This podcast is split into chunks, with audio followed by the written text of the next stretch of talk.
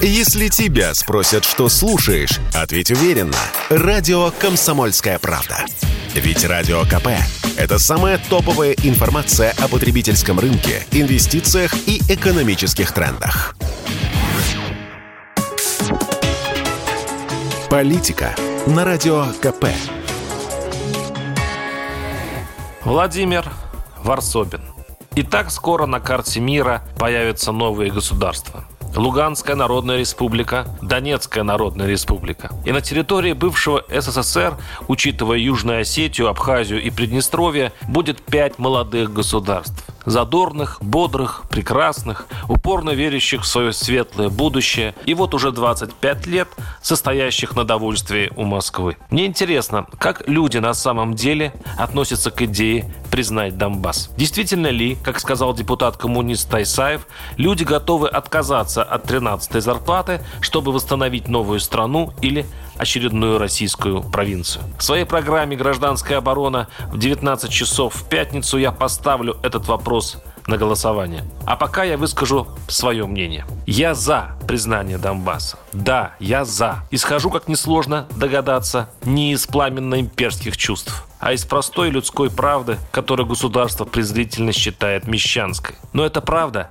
выше любой власти, любой госидеи, и она состоит в том, что нельзя долго мучить людей даже во имя самой прекрасной идеи. Ведь люди священнее любого государства. Их жизни нельзя разменивать, ломать, забирать. На Донбассе мучают людей. Уже 8 лет бессмысленного существования в серой, никому не принадлежащей зоне, которую не в силах контролировать одни и которую торгуют в своих геополитических интересах другие. И пусть Наталья Поклонская права. Она смело заявила мне недавно, что Крым прекрасно чувствовал себя в Украине и пошел на референдум вынужденно, испугавшись бандеровцев, что на Донбассе не доверяют ни Москве, ни Киеву, видимо, понимая, что он теперь лишь игрушка в ловких руках политиков. Но я видел, как живет Донецк. Видел старичка, доживающего свой век в дачном домике у раскуроченного аэропорта, потому что в его квартиру залетел снаряд. Видел бедную испуганную тетушку, которая уже несколько лет отказывается выходить из подвала.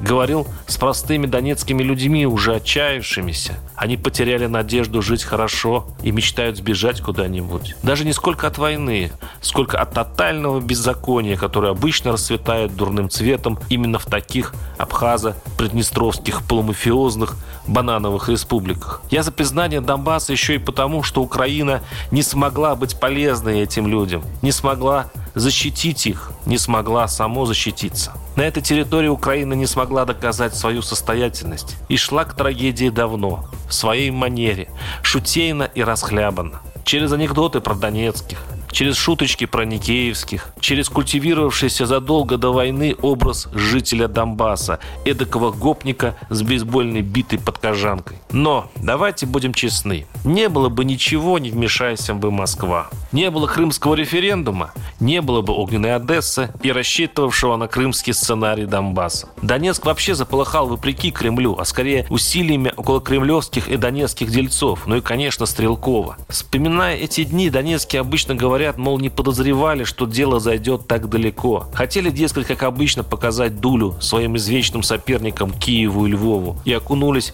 в восьмилетний, бесконечный, пропахший порохом кошмар. И его надо прекратить. Любым способом надо облегчить жизнь людям. Дать им работу не за 10 тысяч рублей, как сейчас, а чтобы они смогли прокормить, одеть, вылечить и дать образование детям. И если, чтобы достигнуть это, остается лишь одна возможность признания, так что поделать? Признавать признавайте. Впрочем, глядя на безнадежную Абхазию, нет. Уж лучше включайте в состав России со всеми финансовыми последствиями, тяжелейшими санкциями, падением доходов по всей России, ростом цен.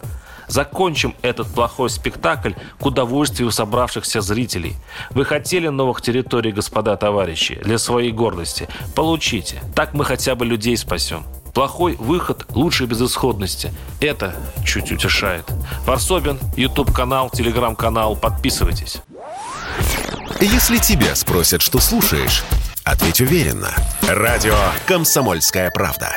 Ведь Радио КП – это истории и сюжеты о людях, которые обсуждает весь мир.